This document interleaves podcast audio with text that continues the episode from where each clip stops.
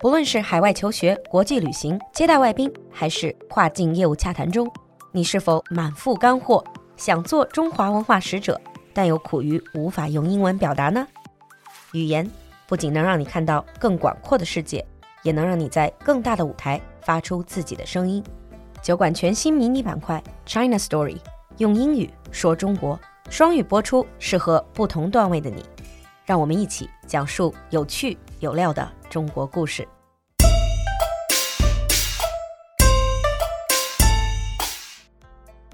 今天就让我们来讲讲欢欢喜喜中国年。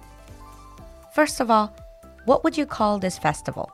I know a lot of you would say Spring Festival, 春节, but actually, if you're talking to a non-Chinese, many of them might not know Spring Festival but they do know Chinese New Year.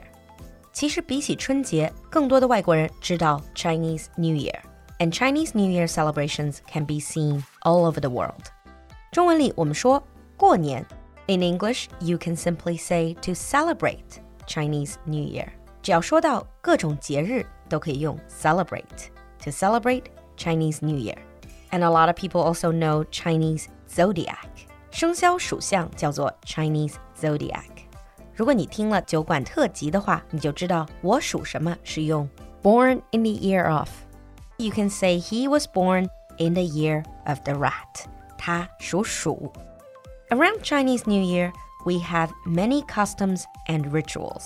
过年期间，我们会有很多的习俗 customs and rituals 仪式。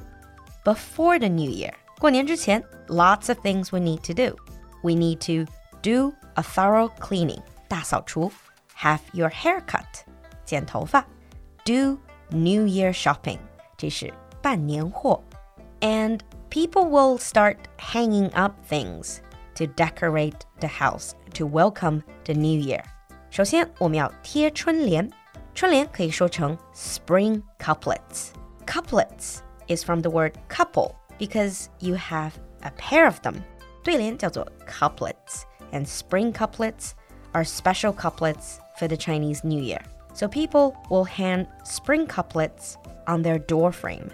贴福字, hang up the character 福, which means fortune in Chinese. In some places, people also hang door gods on their door. Door gods. 对了，就是门神. And this is based on folk belief. 这也是我们的民间信仰。 The decorations are mostly red because the red color can scare away the mythical monster 年。中国年的传统底色红色是为了 scare away the mythical monster 年，为了吓跑传说中的那只叫年的怪兽。如今也象征红红火火的好运，a sign of good luck. And during the Spring Festival, there are lots more we can do. People let off firecrackers and fireworks, 放鞭炮,放烟花. Many families will have the New Year's Eve reunion dinner. New Year's Eve 就是除夕或者年夜.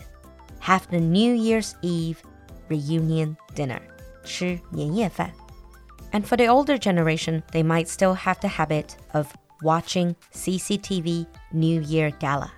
那看春晚也是很多家庭里一代人甚至几代人的习惯。 Because my family are mostly from the north of China, so I grew up thinking making dumplings and eating dumplings is just something you do on New Year's Eve. But then my friends told me that in the south, people don't eat dumplings.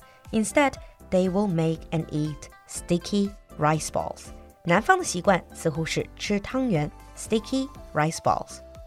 And one very important thing throughout the New Year period is 拜年. We can do this by actually visiting other people, calling them, or even texting them through social media. However you do it, this is to bless and greet people during Spring Festival. 所谓的拜年就是给别人发去新年的问候和祝福。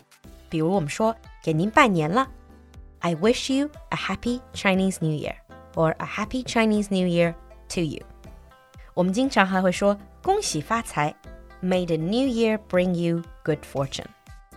And after sending your blessings and greetings, one of the most important things is to give red envelope 给新年的红包， 红包有很多种说法。You can say red envelope, red pocket, or even just lucky money.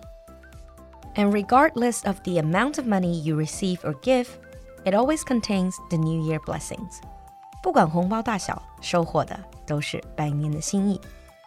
那最后告诉大家，在每期用英语说中国这个新板块的结尾，我们都会给大家一个小小的问题，一个展示自己的舞台。本期的问题是：我们经常说什么什么地方年味儿十足？请问年味儿你会如何用英语解释呢？期待你的留言和翻译。每期由酒馆团队评出的最佳版本，还有机会获得特别惊喜哦！你的舞台等着你来，我们下期见。